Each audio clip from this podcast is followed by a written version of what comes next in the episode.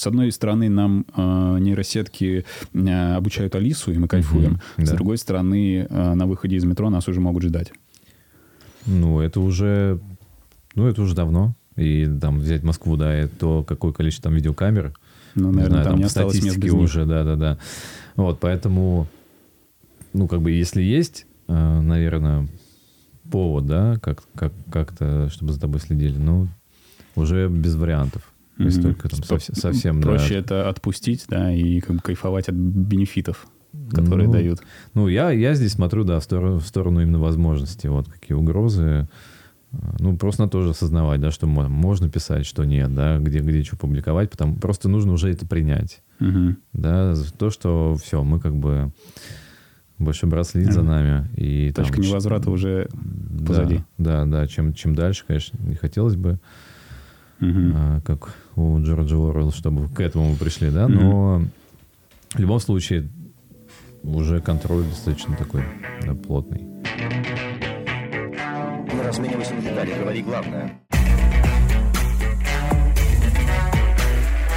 то, о чем сейчас очень сильно много разговоров, каких-то проблем, да, ну, не в плане там устройства и работы, а как раз в плане работы проблем Мгм. кажется, что нету, вот, а в плане э, этических проблем, да, то есть много каких-то там различных ситуаций мы видим, и э, как бы искусственный интеллект настолько сильно и плотно входит в жизнь, он делает это постепенно, но если оглянуться назад там на какое-то м, временное окно, там условно на 4 года назад заглянуть, то это колоссальный, колоссальный путь вперед.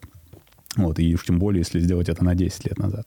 Наверное, основной такой лейтмотив, который чаще всего звучит в разговорах о этических проблемах, а, связанных с искусственным интеллектом, это вопрос а, такой изъезженный, когда искусственный интеллект заменит человека. Да, вот все, на вот эту тему, это всегда очень много различных точек зрения. Я так понимаю, что четкого вот такого термина искусственный интеллект в программировании в вот IT-индустрии его как бы, ну, скажем так, не существует. Да, то есть э, поправь, если это не так. То есть э, есть э, более правильные термины по типу машинное обучение. Да, это более Мгм. правильно таким образом называть, насколько я понимаю. Ну, или Да, нейросети или сейчас нейросети. скорее, да, Вот, чаще то есть, используется это. э, искусственный интеллект — это что-то, что очень громко звучит, и такая вы- выдумка киноиндустрии с э, маркетингом, такая помесь, Мгм. э, Skynet и вот это вот все.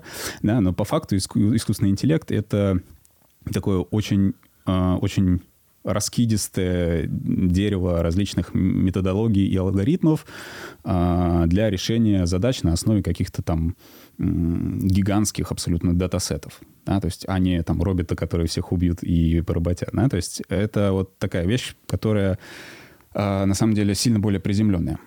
На мой взгляд, когда а, есть какая-то работа, которую выполняет человек, ему за нее платят, и появляется, условно говоря, а, какое-то программное решение, то есть э, какая-то новая очередная нейросеть, условно говоря, там, не знаю, сидит охранник на входе, сам наблюдает, смотрит на людей, каких-то подозрительных выцепляет, что-то там разговаривает, отсеивает кого-то.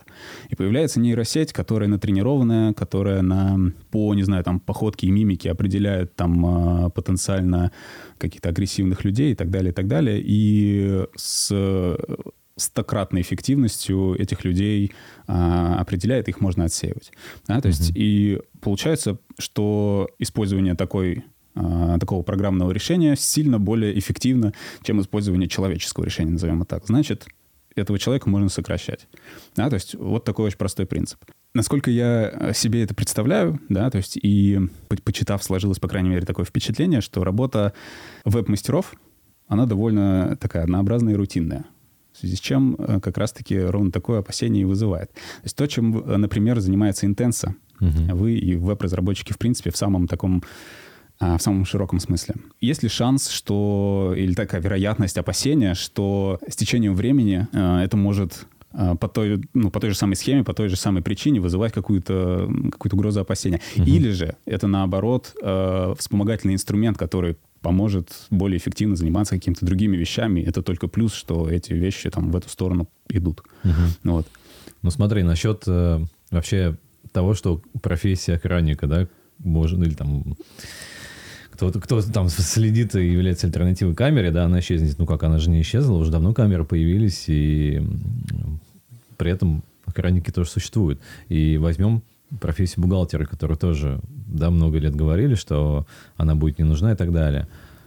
А бухгалтеры были до компьютеров. Потом появились компьютеры, да, они, в общем-то, существуют. А даже появились Excel 1С, и бухгалтеры продолжают существовать. Так? То есть, как бы тут вопрос в том, что э, просто нужно учиться использовать новые инструменты, оптимизирующие работу и повышающие эффективность. Вот. То, что там исчезнут какие-то профессии, ну, точечно где-то что-то, безусловно, но это и в любом случае это история столетия, когда исчезают, да, какие-то профессии, mm-hmm. переквалификация происходит. А, какого-то, ну, какой-то паники вообще, я считаю, здесь быть не должно из-за того, что там половина людей останутся без работы или еще что-то, потому что легко вспомнить там, да, 19 а, век элудитов, которые ночью собирались и мануфактуры громили, там да. громили, да, и это было, да, вот а, первая такая, да, промышленная революция, угу. и тоже был страх, все, сейчас все будут делать эти машины, да, ну, как бы мы пережили несколько промышленных революций, это помогает развитию человечества, да, и угу. при этом работы как-то меньше не становится, просто она становится другая. Вот. Есть тоже в недавно... моменте это больно, но глобально это как-то, э, скажем Надо... так, двигать человечество в нужном. Надо просто адаптироваться, да, да. И как бы сейчас, в принципе, э, такая тенденция последних ну, нескольких десятилетий к тому, что надо быть очень гибким в обучении. То есть, если mm. раньше можно было там, в 20 Отучился. веке да, получить профессию и потом работать несколько десятилетий, проходя какие-то да, небольшие такие mm. курсы повышения квалификации, то сейчас нужно постоянно учиться, нужно постоянно что-то узнавать новое ну, там, особенно в IT, да, я больше там из этой сферы смотрю. Ну, и не только. Вот, то есть э, технологии, да, цифровизация, она проникает везде, и искусственный интеллект тоже. И к вопросу о том, как это может еще влиять на нас. Угу. Слушай, ну как, э, мы уже, во-первых, используем это. А Какие-то креативы, графические баннеры, еще что-то мы периодически делаем. Ага. И часть картинок в наших соцсетях сгенерированы нейросетью. Второй кейс. С точки зрения продвижения сайтов, важным таким большим блоком работы является написание текстов. Ну, чат GPT, который mm-hmm. сейчас, да, в общем-то... Да, на гребне. В, в топе, да. Конечно, пишут офигенные тексты. И там ребята, которые занимаются продвижением сайтов, уже это все дело используют, тестируют. Ну, пока не на клиентских проектах, но вот на своих, скажем так, да, собственных. Вообще mm-hmm. оценить, как, как это все работает, но это это очень круто, на самом деле. Вот, и это нужно использовать. И, скажем так, профессия копирайтера совсем низкой квалификации, она может да, исчезнуть. Mm. То есть тут вопрос в том, что надо тогда, не знаю, учиться писать ТЗ для нейросети. Вот, и, может быть, такой профессии быть. Оператор нейросети, Оператор, да, нейросети. Вот буквально недавно, да-да-да, обсуждали эту историю. А, там, еще кейс, э, там, писал ребятам, когда сам там программировал, вопрос задал, как, как там, сделать определенную штуку. Вот, и мне отвечает Саша, наш разработчик, вот таким вот текстом, mm-hmm. да, красиво написанным, с примерами кода, и буквально там через, там, не знаю, полминуты. Вот, я думаю, как, как он успел вообще ответить, написать, еще mm-hmm. и все так складно, еще и без ошибок, не похоже на него.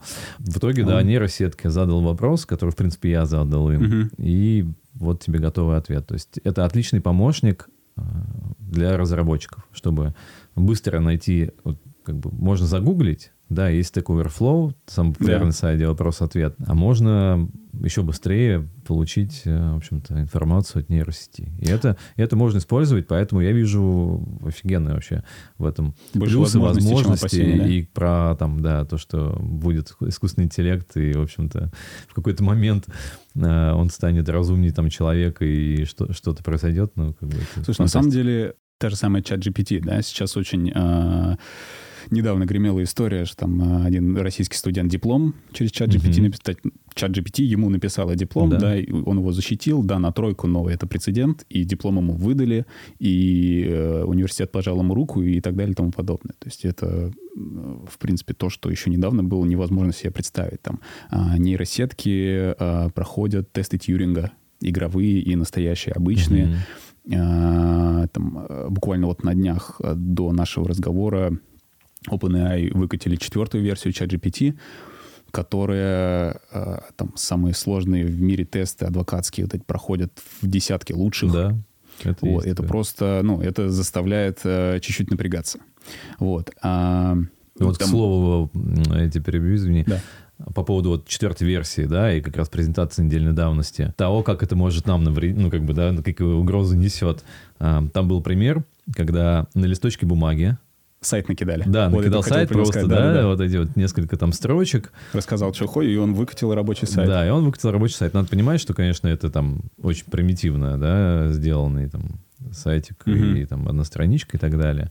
Но сам факт, конечно, очень интересен. Вот, и мы будем на эти, за этим наблюдать, но ну, как бы вот конкретно в нашей специфике, да, когда есть там e-commerce, есть э, там большие проекты и куча интеграций с 1С, с прочими э, какими-то системами еще, ну, пока в ближайшие там годы я не вижу возможности как-то, да, что это может там заменить и использовать. В Мешать любом как-то, да? случае, то, что возможно, да, от нейросети получить с точки зрения пользы для там нашей компании, для клиентов, мы это будем делать. А есть Да. мечты в, ну, такие вот, может быть, там какие-то мысли э, внутри компании создать там свою какую-то микрокомандочку, которая вот будет э, там э, чем-то заниматься разработкой чего-то собственного, Мгм. да, какой-то вот э, там э, условно нейросетки там для под какую-то вашу специфику определенно. То есть прогнать у вас, ну, объективно есть какое-то количество там э, датасетов, как- каких-то баз данных, э, там э, кейсов, примеров, которые можно через нее прогнать, наверное, да, то есть и получить что-то вот для внутреннего пользования для себя и э, пользоваться этим и быть эффективнее. Вот. Есть в целом, конечно, идея и мечта а, сделать какой-то стартап конкретно для Икома, где мы как раз да, прокачивали последний год свою экспертизу. А Будет ли в этом участвовать как-то вообще нейросетка, да, и какие-то, да, ну, все-таки это отдельная специфика, да, и те, кто разрабатывает нейросети. Если там подготовить датасет, его там уже готовы нейросеткой обработать, Мгм. потом на основе этого сделать какой-то сервис, Мгм. какие-то, не знаю, рекомендации, ну, вот, применимы к нам. Если человек купил товар такой-то, да, то, скажем, ему с большой вероятностью можно порекомендовать вот это. Ну, самый какой-то банальный пример. Ну Вот. Но опять же, это рекомендательные сервисы, которые уже существуют, и там они с большей вероятностью, у них больше данных, они это сделают. Вот. Поэтому кон- конкретно применимо к тому, чтобы как-то сделать свою нейросетку под конкретную задачу, пока сложно сказать. Сделать Мгм. какой-то проект своей, ну, своей отдельной команды, да. Ну, по сути, я уже это проходил, когда недвижимостью занимался в Румбере. Вот тогда прям конкретно уже горело. То есть хотелось не для клиентов что-то делать, а для себя. Мгм. Вот. Это как бы этап прошел, чуть отпустило. Вот сейчас уже 4 года прошло. Э, Я чувствую, что через какое-то время надо будет какой-то делать свой сервис, и это интересная всегда история. Ну, наверное, с, вот эм, ты сказал про датасеты, что это такая камень преткновения может быть, да, потому что очень часто информации недостаточно, наверное. Да, Наверное, это, ну, вот тот же чат GPT, а, о котором мы говорили, да, то есть он пишет потрясающие тексты, а, в, там в текстовом формате проходят эти тесты Тьюринга и так далее и тому подобное, но а, нужно понимать, что она обучена на текстах всего интернета. Ну, все- вся до, текстовая до информация... 2021 года. Э, Да. То есть все, что вот было в интернете в эти годы, через нее прогнано. Это колоссальное количество информации, да, то есть и, наверное, внутри одной компании, тем более вот э, к- э, какая у вас команда, человек 50, 70, Нет, сейчас 40, ну, чуть больше 40. чуть больше 40, Да. да. то есть для такой компании, наверное, это неподъемная задача Конечно. такой датасет со- составить и что-то работающее вот на таком же уровне, наверное, воспроизвести. Ну, Вот. это, этим можно и пользоваться в любом случае, да, и то, что сейчас э, все эти разработки в целом, они выносятся на публичное обозрение, да, это можно использовать, и можно как-то уже дорабатывать это. это. А, чат GPT, она открытая? Ну, виду, Можно что мы можем, брать? можем использовать, Да. да? да, да, да, ведь кучу компаний встраивают сейчас э, в свои сервисы уже готовые. Ну, пока что получается просто так, что если вот резюмировать, то способность э, человека и программистов вот сейчас создать какую-то машину, она безгранично превышает возможности передать ей какие-то знания, чтобы она ими пользовалась. Да? То есть, ну, э, ощущение, что э, эти вещи скоро друг друга догонят, и э, как бы тогда мы что-то новое увидим вообще принципиально, какие-то какие-то Ну, мы, не, мы уже видим, это сейчас интересное время однозначно. Я думаю, что надо за этим следить, потому что, да, развитие идет очень стремительно. Вот. Но я, опять же, убежден, что это в первую очередь э, помощник, и надо, чтобы нам, скажем так, не потерять свою работу, то надо просто учиться с этим жить и этим пользоваться. А где, как тебе кажется, вот э, э, искусственный интеллект лучше всего себя может показывать? Ну, то есть наиболее эффективно или наиб- наиболее правильно его там использовать в этой сфере? Именно с точки зрения IT. Ну, не, пока, мне кажется, самое основное, где его можно использовать, это обработка информации, то есть те же, не знаю, рекомендации. Ну, во-первых, это альтернатива поиску уже сейчас. Да, мы можем задать вопрос э, чат GPT и получить конкретный ответ, достаточно правильный и объемный. Да, причем чем это не, не копипасты из интернета, да, я правильно понимаю? Да. То есть это генерация, Да. на, то есть и, как бы его мнение в кавычках. Его да, мнение. безусловно. Ну, ну, да, уже зависит. Как бы как вообще работает нейросети чат GPT? То есть он, по сути, у него одна задача следующее слово Мгм. построить, да, от зависимости там и веса связей. Вот, и по сути, да, это текст, и он умеет это делать, и может написать сам нужный тебе ответ. И это быстрее, чем лазить по ссылкам и Мгм. куча, куча разных сайтов. А, рекомендации, не знаю, там, медицинские, там, это как бы всегда такой вопрос, но, тем не менее, вроде как он тоже достаточно неплохо сразу показывает, как там справиться с головной болью или там еще какие-то симптомы Мгм. описывает. А, то, что уже ты проговорил про адвокатскую деятельность, ну, там, в первую очередь, юридические консультации, да, то есть вот все, кулинария там, да, Мгм. как, как не приготовить, все, отлично, можно встраивать в Алису там или еще куда-нибудь Мгм. в Марусю и э, приходишь домой, и все, и тебе там отвечает, как, как, как приготовить, какие ингредиенты. Да, вот Потом еще и закажет. Думал на этот счет и э, тоже ровно к такому же выводу пришел, что мне больше вот таких супер успешных и удобных кейсов пока на ум не приходит. То есть это, ну, я это сформулировал как просто поисковая выдача. То есть, условно, Мгм. если взять э, тот же Яндекс, да, агрегат, ну, как бы э, именно Яндекс Поиск, то Опять же, если, например, оглянуться назад на 10 лет назад, то это э, колоссальная абсолютно разница. Э, Мой любимый пример, я не помню, где-то я прочитал или услышал, вот не, не вспомню, честно говоря, такой пример, что на запрос Jaguar трем разным людям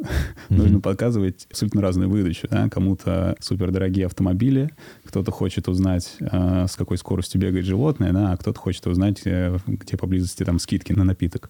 Вот. И э, в этом смысле нужно попадать в человека, да, в его запрос, нужно понимать, что он, что он ищет, что он хочет, и э, поиск это успешно делает, да, и, потому что здесь в этом смысле очень велик шанс всегда, э, если у тебя что-то не получится, ты просто потеряешь пользователя, да, по факту. То есть э, он что-то ищет, бля, все не то, там Мгм. ушел куда-то еще, где-то там э, в Гугле забил, Google ему выдал правильно.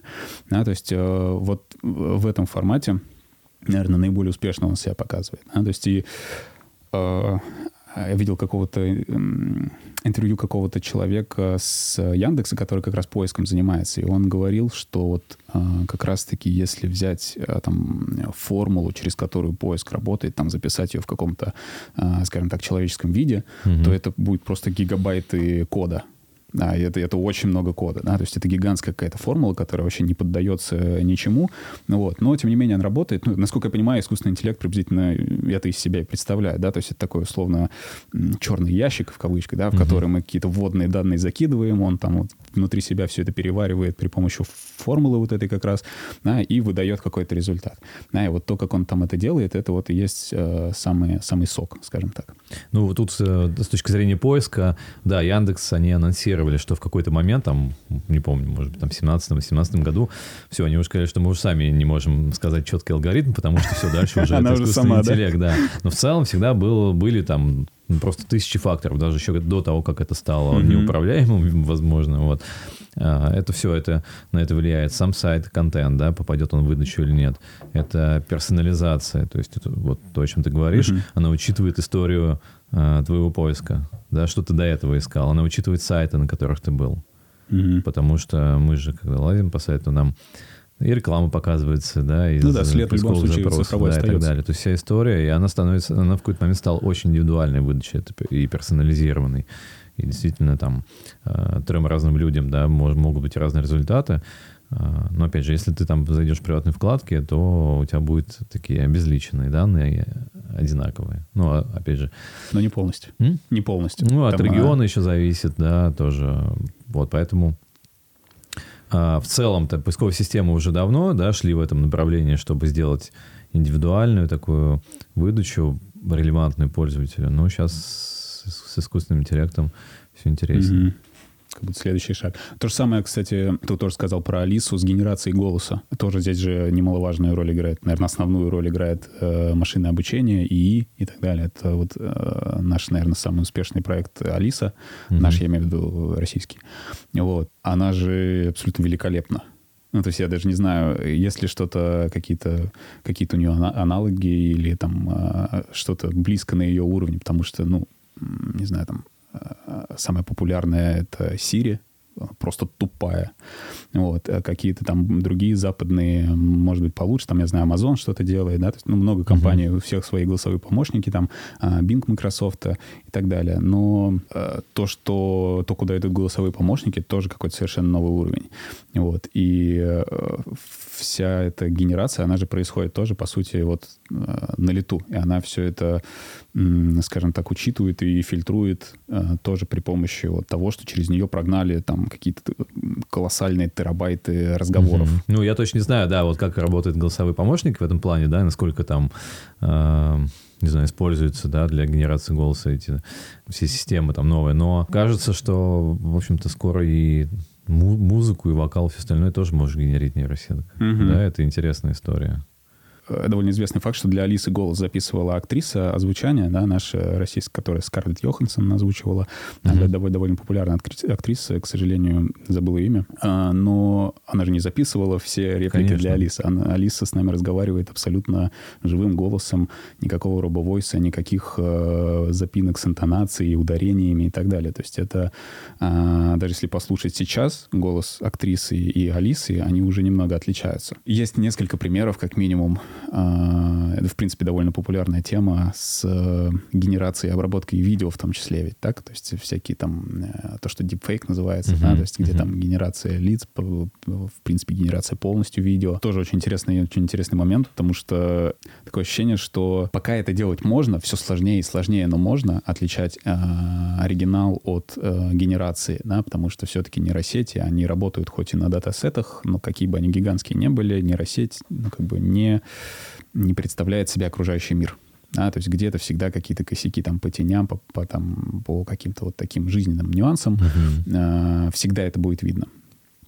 Пока что, по крайней мере, это видно. Вот. Но чем дальше, тем сложнее. И как будто скоро придет момент, когда э, видео потеряет свою вот легитимность как, как доказательство чего-то, например. То есть, условно, был же момент, когда видео в суде не считалось доказательством. Угу. Потом да. оно стало им считаться и как будто скоро э, в обратную сторону опять эта качель качнется, потому что грань это все сильнее и сильнее стирается. Если, если поначалу это использовали как прикол, ну, это было очень явно видно, но угу. прикольно, очень натурально, да. вот, то сейчас это уже э, улыбка с лица сходит и перестает быть смешным иногда.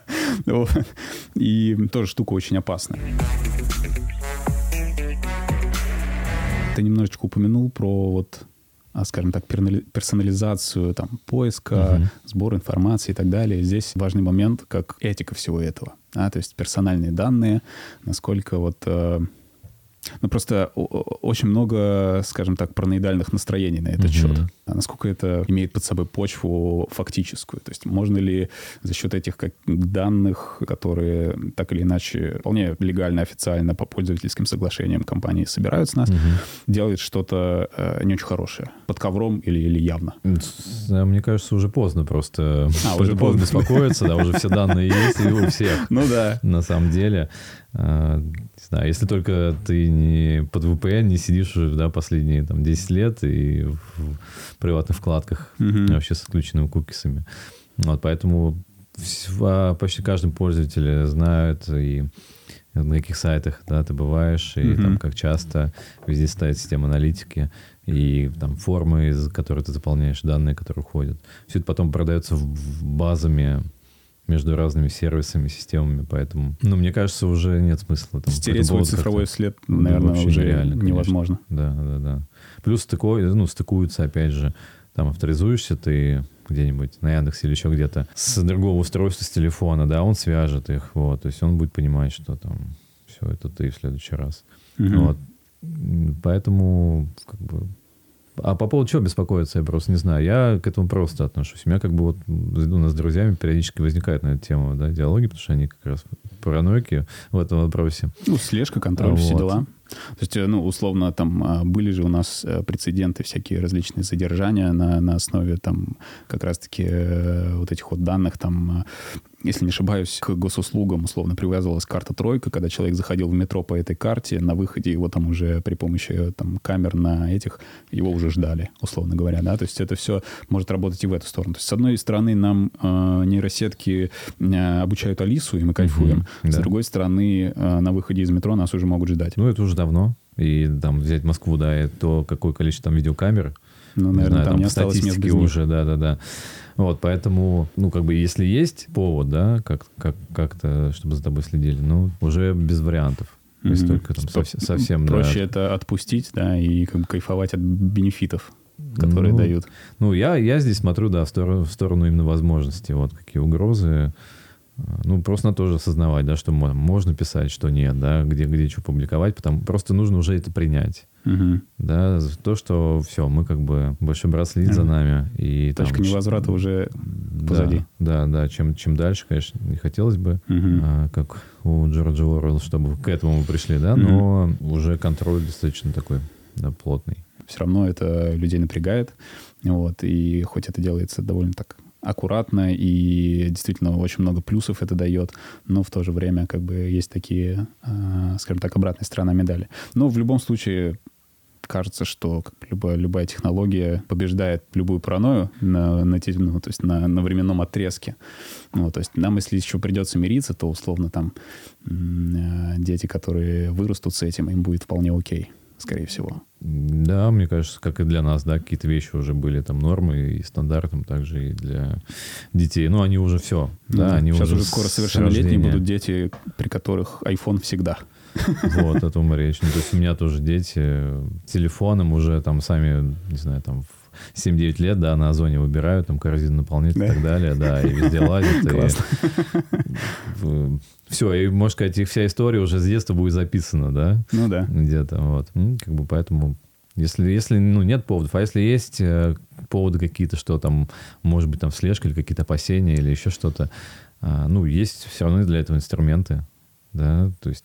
Ну да, насколько я знаю, вот, ну, тому же Яндексу можно сказать, что Яндекс, не, не собирай с меня никакие данные, не отслеживай ничего, никакие мои активности. Я вот идиот, ну, я бы нужно, нужно не... дать вот идиот идиотскую жизнь неудобную, которую он заслуживает. Я бы не верил в эти прямо э, все настройки, галочки, потому что данные, допустим, там Яндекс, он не будет их хранить. Вот, ну как бы, ну Яндекс, потому что компания, которая, да, определенно есть ответственность, там, обязательства. Mm-hmm а такая. Ну вот, а кучу сайтов небольших даже там то, что ты поставишь галочку не разрешать кукис, да, а, хранить. Там все равно все улетает, да, не под ковром. Да, это там куча примеров, где это все такая формальность. Угу. Вот. Ну да, согласен. Сейчас, Здесь да, эта информация, она более глобальна, чем в рамках одной компании какой-то, наверное. Сейчас, сейчас тяжело, если, да, прям такие параноидальные взгляды на всю эту информацию.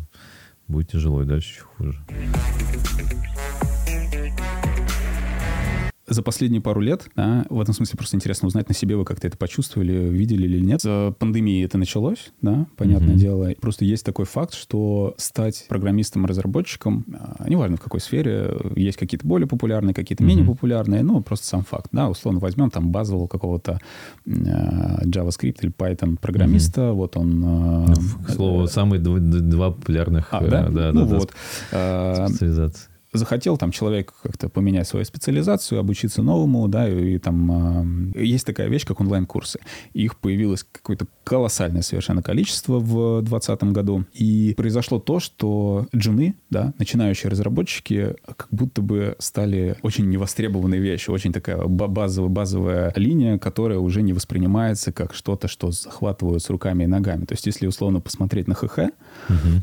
то если мы в 2019 году смотрели, то было вау, надо было становиться программистом. Угу. Да, если мы смотрим сейчас, то это абсолютно базовые цифры, да, там, ну, с какими-то поправками, что-то там, ну, наверное, выше, чем э, среднее по рынку. Но... Ты про джунов? Да, а, ну про да. джунов. И, да. и только вот прям вот только закончил, да, угу. то есть без какого-то коммерческого опыта, без там э, гигантского портфолио, это, это все понятно. То это уже не впечатляет. Абсолютно как будто ба- базовые задачи. Более того, джунов сильно... э, Я просто вот буквально недавно э, читал какую-то статью, где ХХ проводил исследование как раз-таки на эту тему. Вот. Ну, они, они делали это исследование в связи с 22 годом, Мгм. но я думаю, что туда это тоже актуально, просто сейчас вот как бы э, по второму кругу все это Мгм. происходит. А, что соискателей, да, резюме эм, стало сильно больше, чем а, вакансий в этом смысле. Это так. Вот, Да, и- в прошлом году это первый раз, когда э, в, в- в IT вообще реально количество резюме выросло. И это ну, простая связь.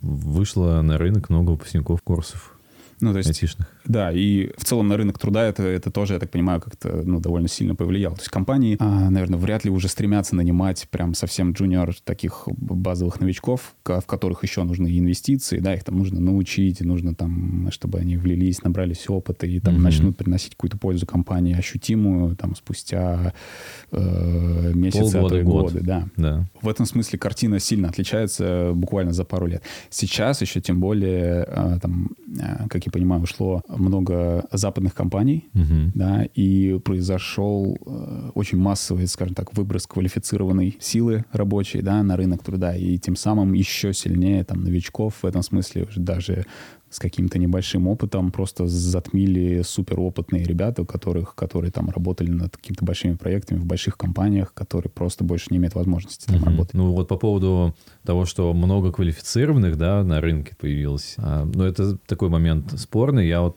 такой информации, да, и не видел, потому что много, многие уехали. Вот, из как раз опытных квалифицированных. А, ре- релацировались, Да, куда да, позволило. доста- достаточно большое количество, вот, поэтому в целом это там не сильно изменило вот это соотношение. А то, что много джунов, да, ну вообще я бы начал с того, чтобы не называл джунами выпускников курсов, потому что джун это уже э, человек, который может самостоятельно решать какие-то задачи, да, они сложные, но может, М. э, имеет уже опыт какой-то, и он может решать. А когда человек без опыта, э, и с каким-то вообще там опытом дома попыток, это еще стажер. Джун, на самом деле, это уже человек, который может решать задачи и заниматься Мгм. коммерческой какой-то разработкой. Мгм. Вот, потом он уже растет. Насчет вообще того, как, как быть с э, этими курсами, да, и вообще что делать тем, кто их заканчивает, с учетом того, что рынок действительно переполнен. И у вас, интересно, был ли опыт? А, Брали, брали ли таких ребят как-то? Да, брали. Мы, бра... Но мы брали не после онлайн-курсов, а после наш- нашего... А, по- не, после наших вот этих вот типа Шага, Рубикона, то есть Ага. оттуда ребят. Потому что я убежден, нужно э, людей в офис сажать. То есть онлайн это нереально. Обучать онлайн, как-то прокачивать человека, когда он там еще на удаленке, Мгм. это геморрой вообще для всех. И для него, и для наставника, и так далее. Вот, и процесс вообще растянется кратно. Ну Вот да. поэтому нужен человек в офис, рядом сидит, быстренько какие-то вопросы решил, обсудил, за, это уточнил, э, как эту ошибку исправить или еще что-то. Вот. И это точ- то- точно в офис. И вот как раз я говорил, когда мы во время пандемии, в итоге все как бы от офисов отказывались, а мы сняли новый, да, вот здесь на четвертом этаже. Вот. И мы как раз взяли а, пять человек из э, шага после курсов. Мгм.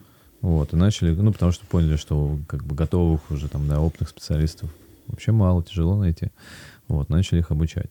Вот, это как бы история вполне рабочая, и э, как бы я советую, если там, в IT происходит переквалификация, да, или там после универа, то э, искать компанию, в которой можно устроиться в офис вживую, не на удаленке. Потому что на удаленке, да, действительно сейчас джунов э, особо никто не смотрит. Мгм. Да, всем нужны опытные спецы. Вот. А учиться и вообще набивать да, какие-то вообще знания, опыт, вот, нужно идти в офис, сидеть рядом с человеком и, в общем-то, не слезать с А есть такая штука, как школа 21. Да? Вообще School 42 — это западная тема, да? Школа 21 не слышал никогда? Нет. Такой проект от Сбербанка э, с кем-то, с кем-то там еще Мгм. какие-то большие компании, где э, бесплатно э, отбирают ребят, Мгм. э, как бы желающих учиться программированию, и, грубо говоря, их, ну, скажем так, запирают в каком-то кампусе на какое-то там время, и вот выдают им задачи, они сами всему этому учатся, и там по итогу, собственно, получаются готовые разработчики.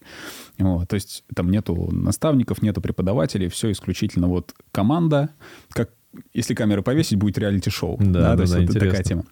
Вот, и э, там такой подход, что, да, нету каких-то тьютеров, нету никакой команды, у тебя есть Google, документация, э, базовый, то есть там не учат питону, там какой сам, самый низ? C, C, наверное. Ну, да. не- Сам- самый сам- уровень ассемблер, но что-то я не, сомневаюсь, не что там настолько. очень- Ну, допустим, тут C, там, да, сложный довольно язык, то есть там Мгм. синтаксис Мгм. э, довольно сложный. Мгм. Вот. И тебе выдают просто проекты, и вот плавай. Вот. И вроде бы, как говорят, да, то есть э, по- после, после таких штук, из-за того, что, э, по сути, твое обучение — это и есть твоя практика, э, люди выходят оттуда какими-то вот немножко другими, нежели просто каких-то базовых, базовых курсов. Ну, это интересно, потому что в целом я к этому отношусь консервативно и по-прежнему считаю, что лучшее обучение — это книги. Ага. И то, как я учился, там, да, сидя по ночам с книгами и сам проходил Слушай, а войти это уместно, потому что, ну, книга же это Абсолютно. что? То есть книга ты ее должен написать, ее должны там напечатать, опубликовать, ее должны в Нормально магазине всё. заметить и купить. Это, это годы. Есть основы вообще в любом случае, которые никуда не, не уходят, да, как, как нужно писать код.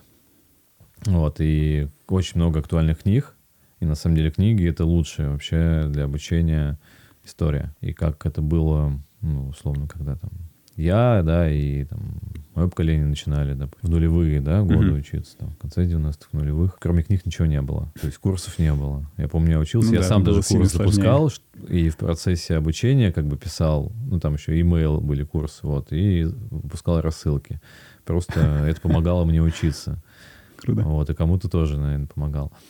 Вот, и э, книга по-прежнему это, это лучшее, на мой взгляд, средство для обучения, потому что курсы, они немножко так искажают. И это, не, это классно, то, что такая операционная подача идет прям очень последовательно, вот, но это в то же время требует меньше от тебя, да, вовлеченности и ну да, тебе сил. как будто меньше нужно исследовать. Да, то плюс у тебя есть наставник, там что-то скажет, Да, ответит да, на да. вопросы, а когда ты сам вот у тебя есть там вебинарчик час двадцать, ты его Да. посмотрел, на основе него делаешь какую-то какую там базовую домашку, назовем это так. Да? То Да. есть нет такого, что ты там серфишь тоже там с, э, с Stack Overflow, да, Да. или там э, российский есть Хабр, да, кажется, что-то такое. Ну, то есть, условно, да, просто серфить, документацию листаешь, Да. что-то изучаешь, да, там и попутно там и английский еще прокачивается, потому что, насколько я понимаю, для вот в IT, Нужно. наверное, гуглить По-любому. только на английском нужно. Да. Вот. Э, И это все тебя как бы попутно еще развивает. Однозначно, даже Stack Overflow в этом плане, вот там ты можешь найти готовое решение и его использовать, может быть, не до конца поняв, да, как, Мгм. как э, работает этот кусок кода. Вот, поэтому как бы книга, она действительно тебя погружает очень, да, глубоко вообще в какие-то основы и заставляет эм, там мыслить структурно и подходить к этому более осознанно. Вот, поэтому в целом я вообще считаю, что если ты прошел IT-курс, лучше не пиши об этом в резюме. Да? Да. Это И- такое... это уже назвать? просто маркер такой, да, который сразу начинает Ярлык. смущать. Во-первых, невозможно оценить э, портфолио человека, неважно, это там фигме макет у дизайнера или это GitHub, да, то есть это уже какие-то э, задания изъезженные, да, там это код, который там тебе ментор-наставник проверил или там макет, и понятно, что там все ок, непонятно, что сам из себя человек представляет. Поэтому вот когда приходит э, там стажер, стажер Джун, грубо говоря, говорит, я закончил курс. Э, Ну, такое себе. э, Непонятно вообще ничего. Когда человек приходит, говорит, я вот, э, допустим, сидел полгода по вечерам, вот там с книгами, Делал с вот то-то, этими, то-то. да, форумами, там, еще с чем-то, ну, все, сразу понимаешь, человек мотивация другая, и ты хочешь с ним работать и дальше обучать. После Мгм. курсов, ну как, это сейчас, знаешь, вот как там в 90-х было, все шли на экономистов, Мгм. юристов, Потом да, юристов. вот это, да, вот эта вся история. Сейчас вот в айтишники. Вон там по исследованию э, 85%, 85% родителей хотят, чтобы их дети стали айтишниками. Прошлогоднее исследование. Ну, это Это, естественно. логично, то есть это такое, да. Вот, и, э, ну, а я все равно считаю, что IT, ну, блин, не для каждого. Там, да, может, Мгм. это такое мнение не очень, потому что это уже действительно массовая профессия, но тем не менее. Вот, IT, там, ту же разработку надо, факт. надо вот, ну, любить это, да, от Да. этого нужно кайфовать, потому что это, ну, такое, это и творчество. Ты же не будешь заниматься там творчеством, да, если тебя это вообще никак не прет. И там музыкой, рукоделием, еще с чем-то, да. У тебя должна лежать к этому душа, тогда у тебя будет это получаться. То же самое, разработка — это тоже творчество, ты созидаешь. Пишешь код и созидаешь. Неважно, там, свой какой-то проект делаешь или даже там коммерческую какую-то задачу. Ну, вот- склад ума, наверное, должен быть под это заточен, да? Да, Потому- да. Ну вот, я, честно сказать, э, больше одного раза пытался что-то, ну, куда-то поглубже в этом залезть. Да, там что-то я а, знаю, выучил, даже что-то могу сделать, но это далеко не уровень как бы специалиста и там готового решать какие-то коммерческие задачи человека. Вот. И а, ну, простой факт а, заключается в том, что я не могу этим заниматься. Ну вот я... Мне интересно там исследовать, почитать, вот там а, что-то где-то залезть, погуглить, когда у тебя там 72 вкладки растягиваются, ты все это... Но как только дело касается задач, я не могу этим заниматься. Ну, просто вот неинтересно. Я сразу весь, ну вот, ну Мгм. все, ну вот просто, просто вот не знаю, как вот вся, вс- оно как бы не залазит в мою голову, ну, невозможно этим заниматься. Вот. И это действительно важно. Да. Вот, там поэтому, ну, это к вопросу о том, что IT не для всех. Это действительно, скорее всего, так. Мне как работодателю важно вот э, найти, да, из всех, кто присылает резюме, тех, кто действительно вовлечен. Вовлечен не просто вот это смена работы, переквалификация, потому что сейчас это хорошо оплачиваемо. Да, Или скорее возмо- модно. И модно, и возможность... э, Та самая удаленка на. Бали. Ну, типа того, да, да. Возможность хотя бы, да, такая вот, чтобы была. Это, конечно, привлекает. Вот. И да, однозначно я смотрю на тех, кто просто берет и э, сам сидит там вечерами, выходные изучает Мгм. и там просто пройти курс. Ну, хотя понятно, мы общаемся со всеми, то есть человек может пройти курс, еще там параллельно еще э, сидеть дополнительно обучаться, что-то Мгм. пробовать, где-то чуть поработать, и это круто. Вот, но в преимущественно, то есть сразу после курсов не вариант, надо что-то делать свое, причем вот не то, что на Мгм. курсе дали домашку, а какую-то отдельную придумать проект и сделать его, и вот сделать его полностью самостоятельно. Мгм. Тогда вот с этим можно Даже работать, условно там для себя смотреть. какого-то там бота в Телеграме накидать, чтобы там для своих каких-то задач условно там повседневных, да, то есть, ну, это, это в любом Конечно. Случае, то есть Э, просто для себя. И это, и это уже будет как бы, да... А ты вот не, ты ни разу не сказал про профильное образование. Да, у меня 11 классов. Мое профильное образование. Вот, это очень интересный момент. э, И то же самое с точки зрения хантинга в компанию, найма сотрудников. Мгм. Ты вот про курсы, про то, что человек там, ну, какую-то вот эту вот исследовательскую жилку в нем пытаешься высмотреть. А, ну, если у него диплом, либо его нет, либо он э, диплом, не знаю, какой самый неподходящий это ди- диплом архитектора какой не знаю, ну то есть как- какой-то непрофильный абсолютно, да, то есть это что-то играет какую-то роль, Диплом если- архитектора отлично у нас. Руководитель проектов с дипломом архитектора вообще очень классно ну да, ну, работает. Не, на самом деле вообще не смотрим. Нет? Ну, то есть, э, как бы то, что есть вышка, ок, да, это в целом какое-то дает там представление. Ну, то есть, условно, о вот человеке. в Тулгу отучился человек на информационные технологии специальности. Ну, классно. Это как бы дает плюсик, но вообще в нашем чек-листе, скажем так, да, по оценке кандидата, Высшего из образования 10 нет. пунктов э, Или оно этого десятое? нет. А, нет, нету. вообще нет в этих пунктах Ага. э, э, этого, этого как бы вообще образования. Это феномен, Слушай, который меня восхищал. Ну, у меня как бы мне как-то даже не некорректно это ставить в обязательные требования, потому что э, я учился на трех разных факультетах, ни один не закончил, и у меня нет вышки, Ага. ну как бы зачем мне о других людях тоже судить там, у них вышка или нет. Это дает плюс, конечно, если у человека, допустим, профильное образование в той же там э, мехмат, Мгм. да, или кибернетика. Особенно Вот. в определенных специальностях. Да, наверное. да, же, есть те, те же ИИ, специальности. там биг дата, там И- математика. Есть это, да, плюс, но опять же, ну, нет прямой зависимости. Как человек может быть после института а, там, способный, быстро обучаемый, так и наоборот. Мгм. Ну, вот, поэтому на это не смотрим. Всегда с IT-компаниями а, где-то рядом витает а, такой феномен, который, к которому многие стремятся. Это этот феномен удаленная работа. А, Вы для себя как-то в компании это решили? Как вы к этому относитесь? То есть если вы ну, там, разрешаете ли вы совмещать, отпускаете ли вы сотрудников там на удаленку или наоборот только офис и так далее? Там, как, как вы к этому относитесь? Что, что какие, может, какие-то очень явные минусы в удаленке находите или Мгм. наоборот явные плюсы в работе в офисе? То есть э, есть ли м, внутри вашей команды и компании какой-то консенсус на этот счет? мы немного не в тренде в этом вопросе. Если много компаний перешли на удаленку, особенно когда пандемия случилась. То есть реально коллеги, компании, где вы там работал по 50 человек, да, и больше, просто закрывали офисы, очень Просто круто экономили, э, да, и всех приводили на удаленку. А мы, когда пандемия случилась, Закрылись а, в офисе, наоборот. Мы, наоборот, сняли еще один офис, при том, что у нас еще даже не было людей для того, чтобы туда сажать. Ага. Вот, но было четкое понимание, что надо делать именно так. И, ну, как бы был, конечно, опыт работы с удаленными ребятами. И Это сложная история. То есть на моей памяти есть только один, э, там, не знаю, сотрудник, который, ну, он сейчас работает, который отлично подходит под удаленку. Ну, то есть он дисциплинирован, он там ровно в 9 уже онлайн на связи. Мгм. Он, ну, всегда доступен. Он выполняет свою работу и сам проверяет за собой и в целом отдает результат э, такой проверенный и готовый. Мгм.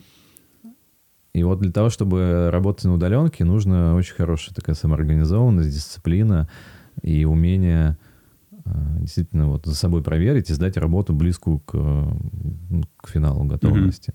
В, в этом и есть основная проблема. Да? То Да. есть са- самоорганизованность э, человека просто, она не дает э, эффективно работать удаленно. Да, да. Но с точки зрения работодателя это в первую очередь там, важнейший момент. А, Второй момент сразу же вытекает из первого.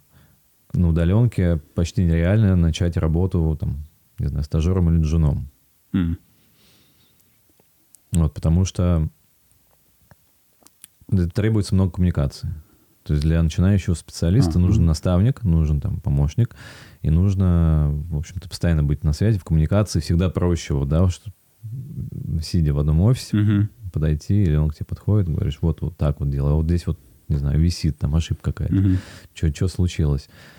А что такое удаленка? Это нужно э, написать в чат, да, там, вывести из некого такого рабочего потока человека, потом эм, договориться о созвоне, можешь, сейчас не можешь, нет, не могу, давай там через час, окей, потом ты созваниваешься, э, там, периодически до сих пор сбоит, да, какая-то связь, Мгм. и там что-то не слышно, квакает и так далее. Вот, это все накладывает определенные неудобства, поэтому а, у нас сейчас в этом плане концепция простая. Удаленка это только для уже опытных специалистов, готовых, которых не надо учить, за которыми надо там следить и помогать. Есть ли такое, что компании... а, ну, ты сказал про коммерческую выгоду. А, хочется думать, что именно сотрудник на удаленке как раз-таки и есть более такая выгодная какая-то модель. Это, это правда или нет? Нет, то есть- ну, а это очень относительно условно. То есть есть экономия какая-то на офисе, да, и печеньках. Но она не такая существенная, что перекрывает э, недостаток компетенций или э, коммуникации, когда все в офисе, и Мгм. это совсем другое все-таки. Да? Когда, есть когда ты общаешься, ты там в курилке что-то между делом да, обсудил. Во, А, я вот правильно наверное, делал. важно, да? То есть Да, на какие-то кухне неформальные там, встречи, да, может быть. Это супер важно в целом для того, чтобы команда двигалась в одном направлении, чувствовала Мгм. себя, да, именно командой. Вот это первый момент. Второй момент, ну, скорость вообще принятия решений в офисе. Просто встретиться в переговорке, там, А, втроем, четвером, несколько десятков она раз выше однозначно, вот. И поэтому я целиком за офис, и Мгм. вот, когда вот явно есть недостаток спецов, мы уже там смотрим в сторону удаленки, и то пока вот нет такого. Но, конечно, с точки зрения самого, да, там, сотрудника, это офигенная история, удаленка. И вот эта возможность э, там, лежать на шезлонге на Бали, да, и что-то, что-то работать, она такая всегда красивая картинка, это все продают всегда А, ну на вот. тех же курсах. Вот, но мало кому удается это на самом деле. Мгм. Да и в любом случае... В любом случае нужно сначала получать опыт. Я считаю, что вот начинать эту всю историю надо компании, в офисе. Мгм. Это просто будет эффективнее, и там, ты вырастешь Вот намного быстрее. с точки зрения сотрудника, а, мне кажется, вот эта ситуация с Бали — это очень такая а, больше ситуация. То есть если мы возьмем, например, а, ну, с чего все началось? С пандемии, наверное, да, в Мгм. 2020 году все э, даже против своей воли кто-то столкнулись с удаленной работой. Особенно IT-компании Мгм. э, начали жесткую там какую-то реструктуризацию, какие-то э, внутренние реформы, какие-то сервисы внутренне разрабатывать, чтобы это хоть как-то более эффективно делать. Вот. Э, И а, насколько я как бы видел, слышал, посмотрел на, на этот счет, на самом деле у сотрудников э, чаще всего э, отзывы ровно наоборот об удаленной работе, особенно тот, кто к ней там, не стремился и был не готов, потому что это, э, как ты уже сказал, требует очень высокого уровня самоорганизации и дисциплины. Это, во-первых. А во-вторых, э, да, кому-то проще концентрироваться на какой-то работе, задаче, там, отфигачить, и когда там нет шума офиса, когда там к тебе не подходят поздоров- поздороваться там э, 39 коллег, потому что Мгм. у вас 40 работает, да, каждое утро, и так далее, так далее, так далее, когда нету вот этих вот, когда тебе не хочется за кофе отойти и так далее. Но чаще всего сталкиваются с проблемами ровно наоборот. То есть у тебя дома есть чуть домочадцы твои, да, там, не Мгм. знаю, там, жена, и вот здесь вот там с собакой выйти погулять и так далее, постоянно что-то что отвлекает, э, там, отойти покушать и так далее. В этом смысле удаленная работа такая, которая не романтизированная в, в шезлонге на Бали, она Понятно. наоборот э, э, сильнее, наверное, больше в негативную сторону влияет, и э, там, кто-то с этими проблемами там... Ну, я знаю, например, эм, Яндекс в этом смысле даже корпоративных там, психологов нанимал в этом смысле, чтобы со своими сотрудниками работать, которые с этой, тяжело с этим справлялись, проживали это. Есть еще такой момент с удаленной работой, а, вроде тоже про него упомянул, про корпоративную этику. Есть такое, что с э, уходом на удаленку а, рушатся вот эти вот рабочие отношения. То есть э, ты в офисе там условно с 9 до 18, да, то есть Мгм. и в этот момент у тебя там рабочие отношения, ты там решаешь какие-то свои вопросы. Когда ты уходишь на удаленку, тебе могут написать и, и рано утром, и там в 10 вечера что-то по работе спросить, а, то есть и в субботу, и в воскресенье у тебя стираются вот эти границы, и от этого ты чувствуешь себя на работе всегда. Да, то есть э, вот там, э, ребята, с которыми был опыт работать на удаленке, э, как-то как договаривались в этом смысле? Были какие-то сложности или... Слушай, ну, э, мы в этом плане старались... Придерживаться договоренности, да? Не злоупотреблять, да, вот А. этим личным временем. Вот, в целом есть и рабочее время. Вот когда была пандемия, и Да. мы на несколько месяцев ушли на удаленку. Лично я не замечал, что, ну, в- окей, в вечер чуть-чуть, да, на часик-два, может быть, это еще уходило. Но, знаешь, как бы и начинали многие позже. Ну да. то есть там поспать, что-то какие-то дела тоже делал домашние и так далее. Вот, но не знаю, я там по себе не замечал, а фидбэка от ребят тоже не было, что как-то это прям сильно усложнило, Мгм. увеличило количество рабочих часов. Вот, поэтому я знаю компании, где так и есть, и такие отзывы, и вот там, не знаю, сестра мне родная, она Где работает на удаленке, да? да, и у нее прям вот вообще грань стерта, она может там, не знаю, ребенком позаниматься, потом там вечером еще доделать какие-то дела, еще что-то. Но опять же, блин, ну приди к нам в офис э, в любое там воскресенье или субботу, ты встретишь кого-то там. А, да? Да. То есть это... Я без удаленки, ребята приходят, и э, кто-то приходит просто посидеть, поучиться. Ага. Кто-то делает какие-то задачи рабочие, но интересные. Да? Кто-то, не знаю, ну, взял там отгул в будни, да, пришел там отработать в выходные дни. Ага. Ну, вот иногда хочется приехать в Офис офис. по воскресеньям не, не закрыт на ключ. Да вот я думаю иногда. Иногда хочется приехать и э, вот прям одному так посидеть, да, чтобы вообще никто не отвлекал, потому что в будни все равно это такая суета, много вопросов. А Не удается, всегда, всегда кто-то есть. Но это круто, на самом деле. Я прям э, этим очень доволен. И когда сами, сами люди приходят что-то поделать, да, они воспринимают офис, ну, то есть даже они личные проекты могут делать в офисе. И, ну, то есть в этом плане у нас нет никаких ограничений. И то, что тянет, это круто. Значит, по крайней мере, там офис комфортное место. Некоторые ребята используют как э, там свободное от рабочих задач время, как коворкинг. Коворкинг, да, да, да. Получается так. Но, слушай, ну факт такой, когда вот началась пандемия, там март, получается, в марте мы ушли на удаленку, потом Мгм. апрель-май, и вот в июне, когда какие-то проблески появились, что можно там какой-то маленький процент людей выводить, все дела у нас почти все вышли сразу. М, Да, Ну, даже есть- так. Да, да, да. Ребята, То есть как наоборот, только лю- появилась возможность, да, вернуться, потому что все Интересно. коммуникация, общение, это комфортная э, рабочая среда, и там компы, стулья, все на свете, Мгм. потому что мы стараемся вот вкладываться и, а, в общем-то, Очень это- интересно. это потому-. А, Ну, например, а, есть а, кейс западных компаний больших, а, там тот же или Apple, да, когда они с, э, с пандемией перешли все практически в стопроцентном а, составе на удаленку, да, то есть а, они столкнулись с большими сложностями, ну вот. но дело в том, что сотрудникам понравилось, и сейчас э, так, так или иначе проскакивают там а, какие-то от пресс-служб заявления и так далее о том, что компании стараются загнать ребят обратно в офис просто потому, что падает эффективность у компании. Да? То есть Это здесь так. ситуация с тем же Apple, а, если не ошибаюсь, есть даже официальный пресс-релиз. Та ситуация, что там Apple уже какое-то количество лет, ну вот с 2020 года как бы там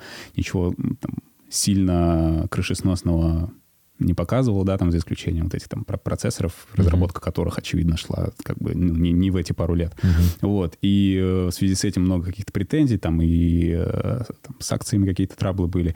Вот. И компания официально заявляла, что это вот одна из причин. Да, там в Китае какие-то проблемы свои были, там э, Zero Covid политика вот эта. Мгм. Вот. Но это одна из причин, безусловно. И то есть звучат заявления, что там к э, какому-то в течение там 23-го, 24-го там хотя бы 50% сотрудников должны работать в офисах у них. То есть та- такие как бы цели. Мгм. Вот. Да, есть снижение однозначно. Говорю, мы, мы на себе это заметили. Поэтому, Да? да? конечно. То есть я говорю, вот эти вот личные коммуни... сложность коммуникации и а, замедление вообще решения вопросов – это проблема для Мгм. развития бизнеса всегда. Вот, поэтому присутствие в офисе плюс вот это неформальное общение, которое все равно людей объединяет, и это важно, Мгм. вот, оно пропадает. По мне идеальный формат – это гибрид. Да? Да, то есть у нас есть ребята, кто два дня в офисе, три дня дома. А. И это, это классный Какой формат. компромисс, да, такой? Это классный формат, потому что ты не тратишь время на дорогу, ты успеваешь э, больше сделать, ну, когда ты из дома работаешь. Ага. Вот, плюс у тебя есть еженедельная все равно коммуникация, встреча с ребятами. Вот, есть... я нормально вообще отношусь еще к работе там удаленной, например, если тоже в одном городе, есть тоже постоянные какие-то встречи. Вот мы проводим каждый месяц метапы, Мгм. внутреннее обучение. А, Вот, и ребята, кто на удаленке, ну, у нас... э, я говорил про вот одного там программиста, да, на Мгм. удаленке, но это когда вообще из другого города человек. Все остальные у нас э, в Туле есть те, кто работают э, гибридом, есть те, кто, ну, несколько человек, кто еще работает в Туле, находится в Туле, но работает тоже из дома. Но мы их видим достаточно регулярно, да, и все равно это личный контакт, это такое вот общение более тесное. Ну да, у больших компаний еще, наверное, а, влияет тот фактор, особенно у Apple, а, и и же с ней, а, это фактор NDA. И, то есть очень много вещей, которые за стены офиса нельзя выносить. И Да. э, там, в процессе, пока я э, готовился, читал, встретил пару интересных очень историй, когда э, на пандемии а, муж и жена работают в разных компаниях, и на удаленке они просто физически не могут NDA соблюдать, работая вместе дома. Мгм. Вот, то есть вот этот факт, он тоже, наверное, как-то разработку, по крайней мере, новых продуктов очень сильно замедляет наверняка. Сейчас эта специализация больше e-commerce. Да. А, почему именно она? Как, как, как вектор сменился именно, именно в эту сторону? Был, был какой-то а, какой-то момент в истории, может быть, или, или, или просто как-то принялось такое решение, что это просто более, там, скажем так, коммерчески выгодно да, этим заниматься. Почему, почему именно в эту сторону пошел Мгм. клон, а не как, раз, ну, там, в любую другую, то есть условно? А, Мне всегда важно было увидеть результат от работы и ту, какую пользу мы приносим клиенту. М. И вот э, что с недвижимостью, что с корпоративными сайтами, знаешь, там такая история, тебе еще нужно доказать вообще, почему твоя работа стоит денег, да, и э, почему там она полезна.